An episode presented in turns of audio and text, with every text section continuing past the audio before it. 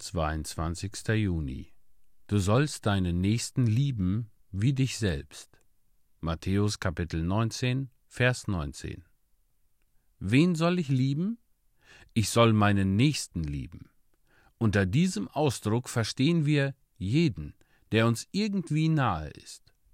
Unser Nächster ist zunächst unser Nachbar. Als der Samariter den Verwundeten auf der Straße nach Jericho erblickte, da wusste er, dass er sein Nächster war. Liebe deinen Nächsten, auch wenn er einer anderen Religion angehört als du.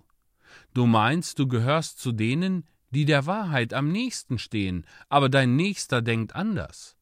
Du sagst, dass seine Religion ungesund und irrig sei.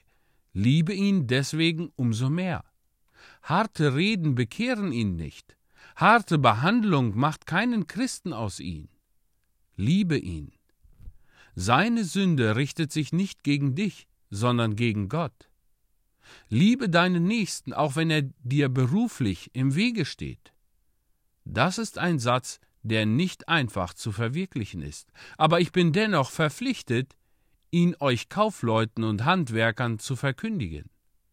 Es heißt nicht nur, du sollst ihn nicht hassen, sondern du sollst ihn lieben.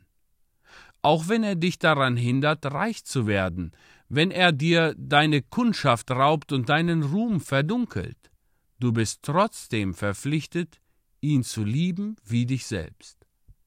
Du sollst deinen Nächsten lieben, auch wenn er dich mit seiner Sünde beleidigt. Oft sind wir erschüttert, wenn wir der Sünde begegnen.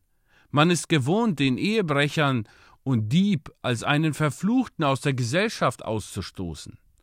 Und das ist nicht recht. Wir sind verpflichtet, auch die Sünder zu lieben und sie nicht aus dem Land der Hoffnung zu vertreiben. Wir müssen sie vielmehr zu gewinnen suchen. O meine lieben Freunde, ihr liebt euren Nächsten nicht. Ja, ihr liebt kaum die, die ihr Brüder und Schwestern nennt. Manche von euch hadern mit denen, welche die gleiche Glaubensnahrung mit euch empfangen. Ach, wie kann ich da erwarten, dass ihr eure Feinde liebt, wenn ihr nicht einmal eure Freunde liebt?